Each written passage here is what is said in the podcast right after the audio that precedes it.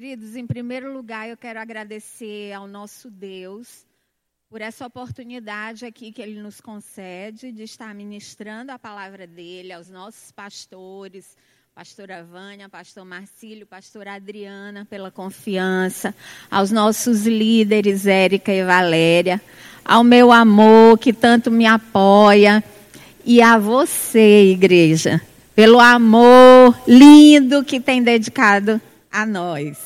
Então, toda a honra e toda a glória seja dada ao nosso Pai. E sabe, queridos, é, ministrar essa série é interessante porque há algumas semanas o Senhor ele começou a falar comigo a respeito desse tema. E eu creio que da mesma forma que o Senhor tem edificado a minha vida, tem me trago entendimentos profundos a respeito desse assunto, eu creio que o Senhor vai falar com você essa noite. Amém? Então vamos começar para a gente poder ganhar tempo. Então, como todo mundo já sabe, o tema da nossa série é o poder invisível da dúvida.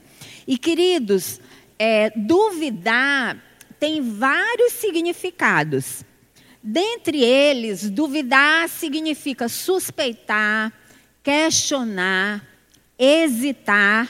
E existe um texto da palavra de Deus que está lá no livro de 1 Reis, capítulo 18, versículo 21, onde o profeta Elias, ele chega diante do povo e ele também fala uma palavra que significa também duvidar. Então ele se coloca diante do povo e ele faz a seguinte pergunta: Até quando cocheareis entre dois pensamentos? E essa pergunta Elias fez ao povo, porque o povo de Israel, por incrível que pareça, estava duvidando se servia ao Senhor ou a Baal. Então, amados, é, quando a gente para para analisar a dúvida, existe, queridos, um poder incrível de controle da dúvida sobre nossas vidas. E esse poder ele se dá porque sempre alguma coisa vai acontecer quando nós duvidamos. Então, a dúvida, ela sempre vai gerar uma atitude. E o poder da dúvida, queridos, é tão grande que, de acordo com a Bíblia, a dúvida ela foi a primeira arma que Satanás usou para influenciar Adão e Eva a pecarem contra o Senhor. Então vamos ver isso lá em Gênesis, capítulo 3, a partir do versículo 1. A palavra de Deus diz assim: Mas a serpente mais sagaz que todos os animais selváticos que o Senhor Deus tinha feito, disse à mulher: É assim que Deus disse: Não comereis de toda a árvore do jardim? Respondeu-lhe a mulher: Do fruto das árvores do jardim podemos comer, mas do fruto da árvore que está no meio do jardim, disse Deus: Dele não comereis, nem tocareis nele, para que não morrais. Então a serpente disse à mulher: É certo que não morrereis, porque Deus sabe que no dia em que dele comerdes, se vos abrirão os olhos, e como Deus, sereis conhecedores do bem e do mal. Vendo a mulher que a árvore era boa para se comer, agradável aos olhos e árvore desejável para dar entendimento, tomou-lhe do fruto e comeu, e deu também ao marido, e ele comeu. Queridos, a pergunta estratégica da serpente à mulher, que foi: é assim que Deus disse? Não comereis de toda a árvore do jardim? Acima de tudo, queridos, quando analisamos o efeito dessa pergunta sobre Eva, a gente entende que o propósito, acima de tudo, foi induzir dúvida no coração de Eva a respeito de quem Deus é e sobre a verdade da sua palavra. O, o, e como que a, gente, que a gente percebe isso? A gente percebe isso justamente porque depois desse diálogo a gente vê inúmeras atitudes que Eva tomou. Dentre elas, queridos, Eva ignorou a autoridade de Deus, Eva desacreditou da palavra de Deus e Eva subestimou as consequências da desobediência. Então, o que que acontece? A serpente faz essa pergunta e no íntimo, no íntimo, o que que induziu Eva a pensar? Será que realmente Deus é isso tudo que ele diz que é? Será se realmente o que ele fala é a verdade? Será se realmente, depois de ter colocado todas essas árvores no jardim, que mal há em comer um fruto, um fruto tão inocente, um fruto tão bonito, com uma aparência tão bela? Será se realmente Deus está me falando a verdade? E será se eu comer? Será se realmente vai acontecer tudo o que ele disse que iria acontecer? Será se eu apenas comendo de um fruto realmente irei morrer? Na realidade, a serpente realmente tem razão. Eu não tenho por que acreditar em tudo que Deus diz. E aí, queridos, isso determinou a atitude dela em olhar com outros olhos, tomar daquele fruto, comer e desobedecer ao Senhor. Então, amados, nós nunca devemos esquecer que enquanto nós estivermos aqui na terra, uma das maiores investidas de Satanás sobre nós vai ser sempre nos fazer duvidar de Deus. E é por isso que o primeiro tópico dessa série é o poder invisível da dúvida sobre Deus. Amém? Então, amados, como eu falei aqui, sempre Satanás vai usar todas as suas forças e todo o seu poder para sempre nos fazer duvidar de Deus. Só, queridos, entenda bem, este não é o maior problema. O maior problema não é o que Satanás faz, mas o maior problema é quando a dúvida ela encontra um terreno fértil a ponto de produzir frutos dentro de nós. Porque foi exatamente isso que aconteceu com Adão e com Eva. A dúvida que a pergunta da serpente gerou no coração deles fez com que eles tomassem a atitude de incredulidade e de desobediência. Então, quando a dúvida ela encontra um lugar agradável, e um lugar bem preparado para que ela possa trabalhar, queridos, de forma bem sorrateira, ela vai determinar muitas atitudes em nós. E o terreno, queridos, mais propício para a dúvida frutificar é quando qualquer um de nós possui uma fé rasa ou uma fé muito superficial em Deus. E aí, eu trago a você um, uma parábola que frequentemente está sendo ministrada aqui nesse púlpito para nós, que é a parábola do semeador. Outro dia até o pastor Marcílio falou muito bem que assim, nessa parábola não havia problema nenhum na, na semente, porque o que é a semente que trata a parábola do semeador? A semente é o que, amados? A palavra de Deus. Então não existe problema, não existe falha, não existe nada de mal na, serpente, na, na semente. O que vai variar é o tipo de solo onde a semente cai. E nessa parábola, queridos, existe um solo que Jesus chama de solo pedregoso. E aí, lá em Lucas capítulo 8, versículo 13, ele fala o que, que significa esse solo. E aí Jesus diz assim: que a semente que caiu nesse solo pedregoso são os que, ouvindo a palavra, a recebem com alegria. Mas estes não têm raiz, creem apenas por algum tempo e na hora da provação se desviam. Ou seja, aqueles que creem, mas creem com uma fezinha muito rasa, uma fezinha muito superficial, uma fé que não tem raízes profundas. E o que que Jesus diz aqui? Só creem por algum tempo, porque na hora da provação, repita, na hora da provação, o que que ele diz que acontece? Se desviam, ou seja, duvidam, tornam-se incrédulos e decidem abandonar a fé.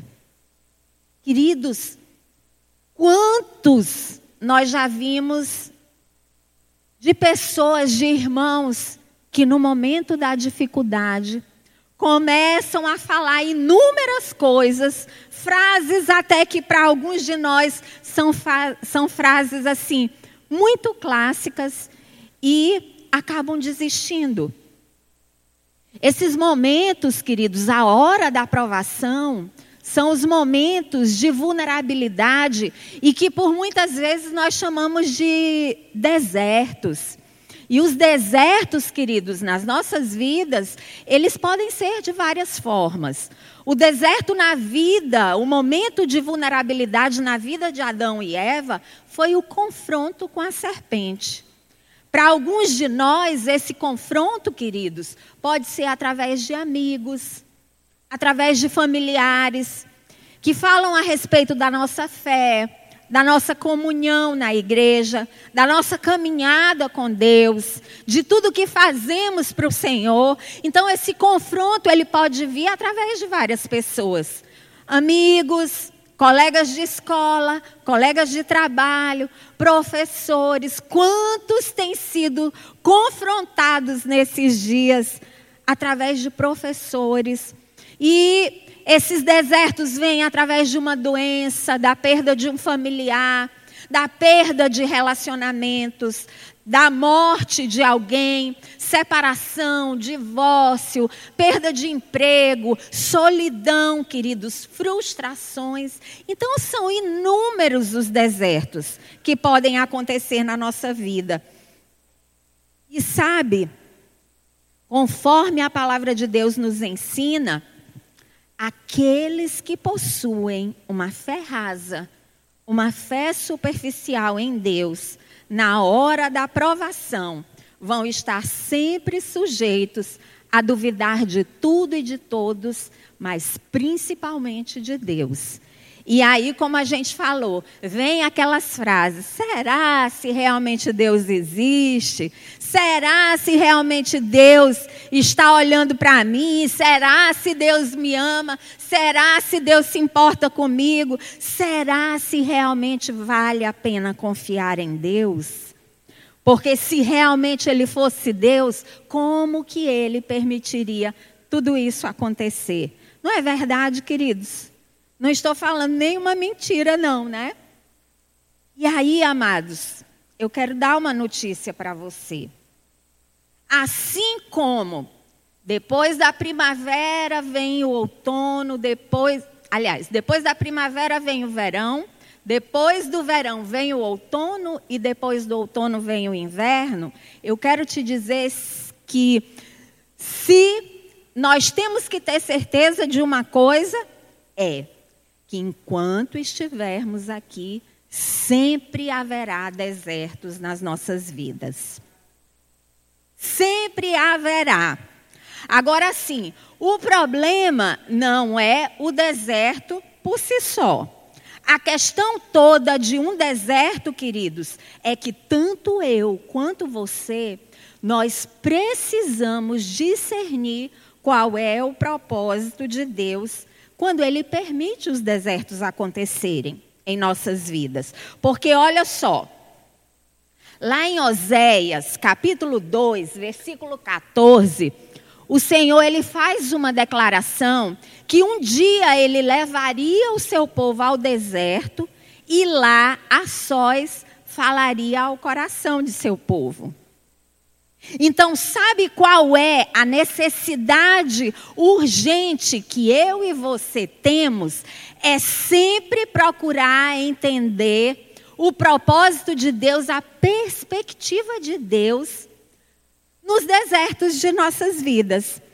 Porque é assim, queridos, todo deserto é um chamado de Deus para mim e para você, para desenvolvermos um relacionamento mais íntimo e profundo com Ele.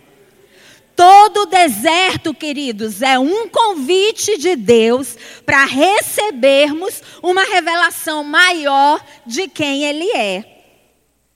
Agora, quando olhamos para o povo de Israel, sabe, queridos, o povo de Israel, infelizmente, não conseguiu entender que quando Deus os livrou do cativeiro do Egito e os levou ao deserto, o propósito de Deus, acima de tudo, era libertar o povo da mentalidade de escravos e também fazer com que o povo passasse a se relacionar com ele de forma diferente. Porque o povo, queridos, muitos deles já havia esquecido quem era Deus. 400 anos de escravidão. O povo começou a adquirir hábitos da cultura do Egito. E aí o povo não conseguiu entender que o propósito de Deus era fazer com que cada um pudesse experimentar um relacionamento e um conhecimento maior do Senhor ali no deserto. E aí o povo só conseguia ver o deserto, a libertação da escravidão do Egito, apenas como uma libertação dos problemas. E aí o que é que acontecia? Nos momentos de provação, a dúvida constante no coração daquele povo, queridos, determinou hábitos na vida deles e que esses hábitos eles foram determinantes para as atitudes daquele povo diante das provações. E quais eram essas atitudes? A murmuração e a incredulidade. E aí, queridos, como eu falei, Duvidar sempre gera atitudes. E atitudes, queridos, geram consequências. E qual foi a consequência para o povo? Por não entender e compreender o propósito de Deus, foi perder a oportunidade de desfrutar da grande promessa de Deus, que era a terra prometida. Uma geração que 40 anos caminhou no deserto e não conseguiu se permitir ser transformada através de um novo relacionamento com Deus. E os prejuízos foram imensos. E aí, queridos, isso é uma oportunidade também para mim para você, para refletirmos como temos caminhado com o Senhor. Porque, queridos, o tempo ele de caminhada com Deus, ele não determina se eu ou você teremos é, menos ou mais dúvidas. Não determina. Porque duvidar de Deus é uma escolha independente do tempo que temos de cristãos. Independente. Então, que nós possamos olhar para dentro de nós. E essa é uma oportunidade de refletir como temos olhado para o nosso Deus, como temos caminhado, como temos enxergado os momentos de provações, as tempestades, os desertos nas nossas vidas. Porque assim, com o povo de Israel foi assim, mas também a palavra de Deus nos dá o exemplo de um homem, um homem que ele escolheu construir a sua fé num fundamento extremamente sólido, com raízes profundas, e por isso ele desenvolveu uma fé extremamente inabalável no Senhor e que nada que aconteceu na sua vida foi suficientemente forte para fazê-lo duvidar, para fazê-lo murmurar de Deus e desistir da sua fé. E esse homem foi Jó. Sabe, queridos, eu costumo dizer que o deserto na vida de Jó, eu chamo o deserto na vida de Jó de quarentena. A quarentena de Jó. A quarentena de Jó, queridos, veio tudo ao mesmo tempo. Uma doença terrível, com dores terríveis. Aquele homem, ele ficou desfigurado, horrível a situação dele e, ao mesmo tempo, perdeu saúde, perdeu filhos, perdeu bens, perdeu a comunhão com a sua família, foi confrontado pela sua esposa para negar a fé, foi caluniado pelos seus amigos, viveu em solidão e nada disso fez Jó duvidar de Deus, fez Jó murmurar fez Jó desistir do Senhor. E sabe por quê? Que a gente sabe que nada foi suficientemente forte, queridos, e que Jó ele conseguiu alcançar a compreensão de qual era a perspectiva de Deus em permitir que ele passasse tudo, porque no final, queridos, a palavra de Deus diz que Jó ele faz uma das, para mim, uma das mais profundas declarações de um homem para Deus.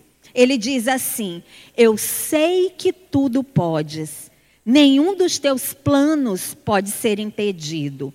Com os ouvidos eu ouvia falar de ti, mas agora os meus olhos te veem.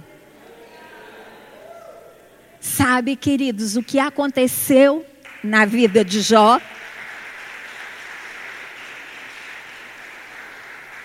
Sabe o que esse grande deserto, profundo deserto, essa hora de intensa provação na vida de Jó, e não pense que foi só um dia, foram vários dias sendo provado, sofrendo, Sabe o que esse homem, o que aconteceu na vida dele, o que esse deserto, é, Jó permitiu que esse deserto é, fizesse na vida dele, foi transformar esse homem de apenas um religioso em um homem amigo íntimo do Senhor, a ponto de conseguir ver o Senhor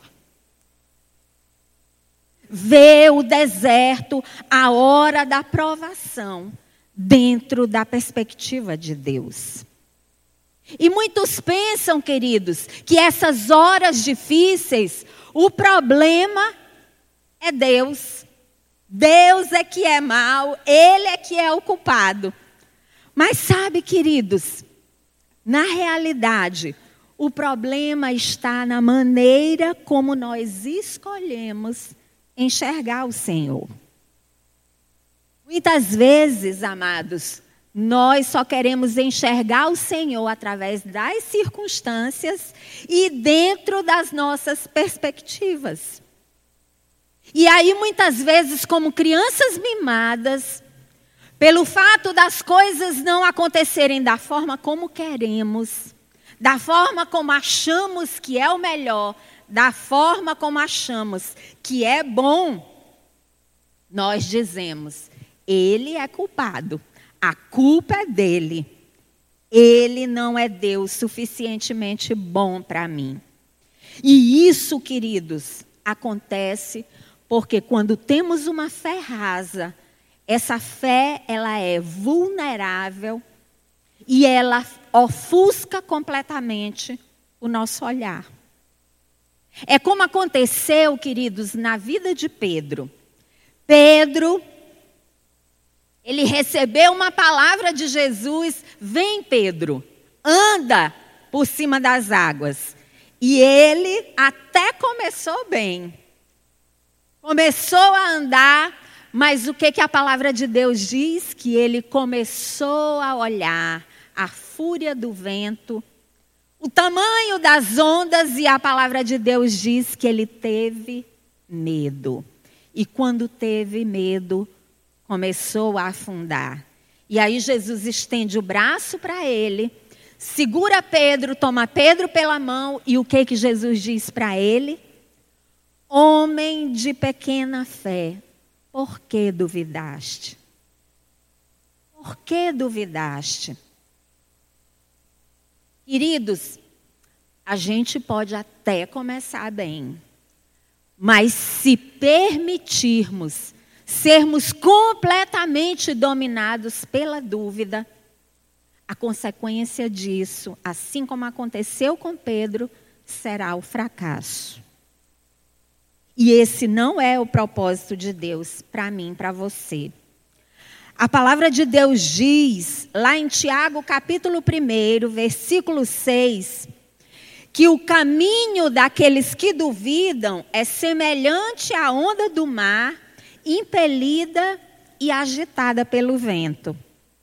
Duvidar, amados, é como andar por cima de um mar revolto e ser jogado de um lado para o outro sem ter nenhum tipo de estabilidade. Se nos deixarmos ficar dessa forma, uma hora nós vamos afundar como Pedro e uma hora vamos cair completamente, como aconteceu com Adão e Eva. Infelizmente, é isso o que a dúvida faz conosco. Mas o que é lindo é que, assim como a palavra de Deus mostra o caminho que não devemos seguir, a palavra de Deus mostra para todo aquele que atenta para o que o Senhor está falando, que existe uma forma das coisas mudarem. Então, para todo aquele que tem vivido agitado de um lado para o outro pela dúvida, sem nenhum tipo de estabilidade, com uma fé rasa, uma fé vulnerável, a Bíblia nos ensina como recuperar a estabilidade. E eu convido você abrir na carta aos Hebreus, capítulo 6, a partir do versículo 13. A Bíblia nos declara da seguinte maneira: quando Deus fez sua promessa a Abraão, jurou por si mesmo, tendo em vista não haver outro maior por quem jurar, e declarou: Esteja certo de que o abençoarei e farei numerosos os seus descendentes. Sendo assim, havendo Abraão esperado com paciência certeira, alcançou a promessa. Ora, os homens juram por quem é maior que eles, e para eles o juramento confirma a palavra empenhada, pondo fim a toda discussão. Do mesmo modo, Deus, querendo demonstrar de forma mais clara aos herdeiros da promessa a imutabilidade do seu propósito, interveio com juramento, para que nós, que nos refugiamos no acesso à esperança proposta, sejamos grandemente encorajados por meio de duas afirmações imutáveis, nas quais é impossível que Deus minta. Essa esperança é para nós como âncora da alma, firme e segura, a qual tem pleno acesso ao santuário interior por trás do véu, onde Jesus adentrou por nós como precursor, tornando-se sumo sacerdote para sempre, segundo a ordem de Melquisedeque. Queridos, verdade imutável. Através de duas afirmações que a palavra de Deus declara a respeito de Deus: que Ele é imutável. Ou seja, não existe possibilidade nenhuma de mudança no nosso Deus. Por isso, Ele é digno de toda a nossa confiança. Porque Deus não muda. O nosso Deus não muda. E ainda diz: nosso Deus não mente. Não existe possibilidade nenhuma de tudo aquilo que Deus declara a respeito de quem Ele é, a respeito do que Ele faz, a respeito das promessas dele para nossa vida, queridos. Não existe possibilidade nenhuma de falhas, de mentira, de possibilidade de que não aconteçam porque Ele não mente. Por isso, queridos, nós devemos construir uma fé inabalável, como foi a fé de Abraão, como foi a fé de Jó. Porque servimos a um Deus, queridos, a um Deus que não mente, a um Deus que não muda, a um Deus que não falha. E todo aquele que constrói, que labuta para construir uma fé sem possibilidades de duvidar, sem possibilidades de vacilar diante de qualquer que seja a situação. A Bíblia nos declara aqui que essa fé inabalável, ela é uma âncora para mim e para você. E você sabe para que serve uma âncora, queridos? Uma âncora, ela serve para dar estabilidade a um navio. Quando está diante de uma tempestade e essa tempestade começa a arrastar esse navio e existe possibilidades dele afundar. A âncora quando jogada, ela vai dar estabilidade e dificilmente esse navio irá afundar. Então, Aleluia, queridos. Toda a honra e toda a glória seja dada ao Senhor e pelas verdades profundas da Sua palavra.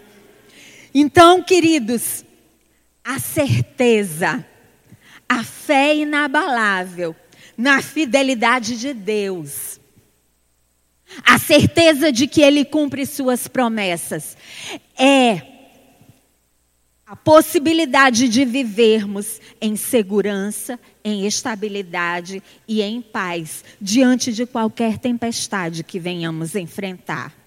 Porque duvidar, queridos, é caminhar e não ter nada em que se segurar. Duvidar, queridos, de Deus é a falta de fé na segurança que Ele nos oferece. Porque, queridos, Nunca se esqueça disso. Nunca se esqueça disso. Circunstância nenhuma é capaz de mudar quem ele é e o que ele pode fazer. E eu quero te dizer que nos momentos de tempestade, nos teus momentos de dor, nos teus momentos de provação, repita em voz alta e se for necessário, queridos, até grite: é impossível que o meu Deus minta. É impossível que o meu Deus fale comigo. Grite se possível. Repita sempre em voz alta. Não permita que a dúvida te domine. Porque a palavra de Deus diz lá no Salmo 145, verso 13. A Bíblia diz que o Senhor é fiel em todas as suas palavras e santo em todas as suas obras. Salmo 9, verso 10 diz assim: Em ti, pois, confiam os que conhecem o teu nome, porque tu, Senhor, não desamparas os que te buscam. Deuteronômio 31, 8 ainda declara: O Senhor é quem vai adiante de ti, Ele será contigo, não te deixará, nem te desamparará. Não temas, nem te atemorizes. Esse é o nosso Deus, esse é o nosso Deus, queridos. A dúvida jamais terá poder sobre todo aquele que desfruta de um relacionamento íntimo e profundo com Ele. A dúvida jamais terá poder de controlar aquele que deposita a sua fé e constrói uma fé incapaz de se abalar diante das dificuldades. Amém, queridos? Coloque-se de pé, igreja.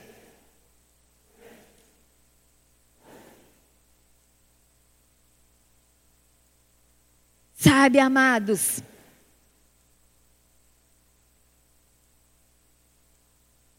que esta noite você possa olhar para dentro de você e perguntar, perguntar para você se até esse momento alguma situação fez você desanimar, fez você duvidar, olhe para dentro de você. Pergunte para você: o que tem te faltado? O que tem te faltado? O que você tem deixado de fazer para que a dúvida te faça olhar para Ele. E dizer que Ele falha com você. E pensar que Ele não é bom, suficientemente bom para você, que Ele não te ama, que Ele se esqueceu de você. Queridos, assim como não existe nada de mal, nada de ruim na semente que foi semeada em vários terrenos, não existe falta, não existe falha, não existe nada em Deus que possa fazer você desanimar. Não existe, queridos não existe. Mas o que tem faltado em você e tem te permitido duvidar? Que você tem negligenciado no relacionamento com Ele? Tem feito você enxergar o Senhor com outros olhos, com lentes turvas? Você ainda não tem conseguido alcançar verdadeiramente beleza que existe nele, o amor profundo e incomparável que há nele e está disponível para você. A possibilidade de achar que no mundo pode ter algo que seja melhor que Ele. E por muitas vezes você diz: Eu vou dar a última oportunidade. Queridos, a que ponto chegamos? Eu vou dar a última oportunidade. Se as coisas não derem certo, eu vou desistir. Você vai desistir, você vai para onde?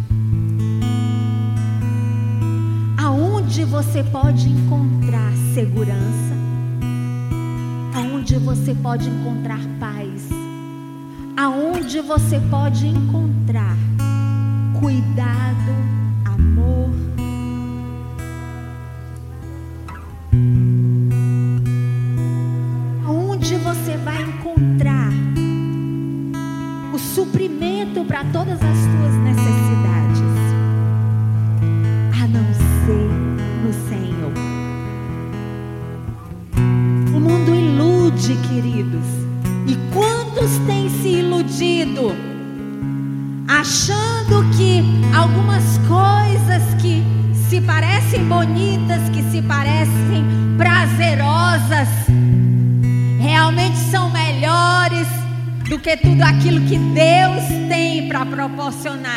você.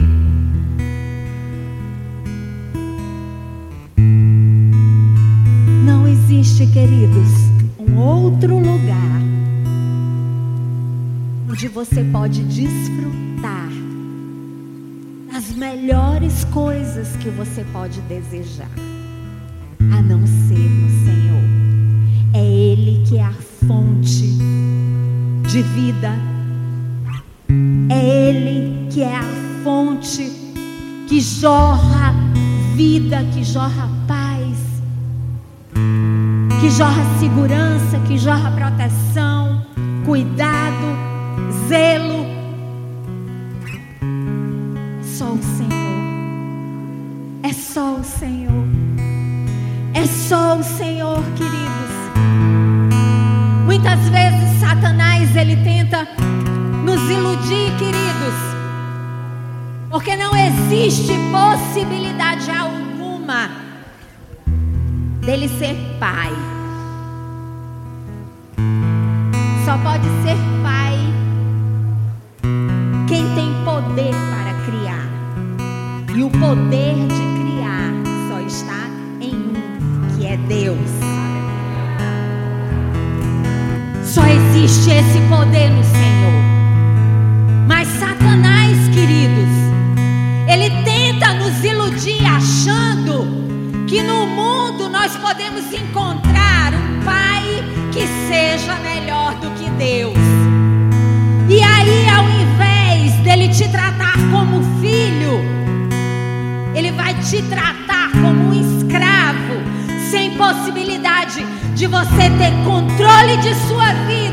e de você se determinar. Porque ao contrário do que muitos pensam, no mundo só existe escravidão. Escravidão do diabo, escravos da carne, sem poder de decisão. O único que nos dá a verdadeira liberdade para decidir sobre as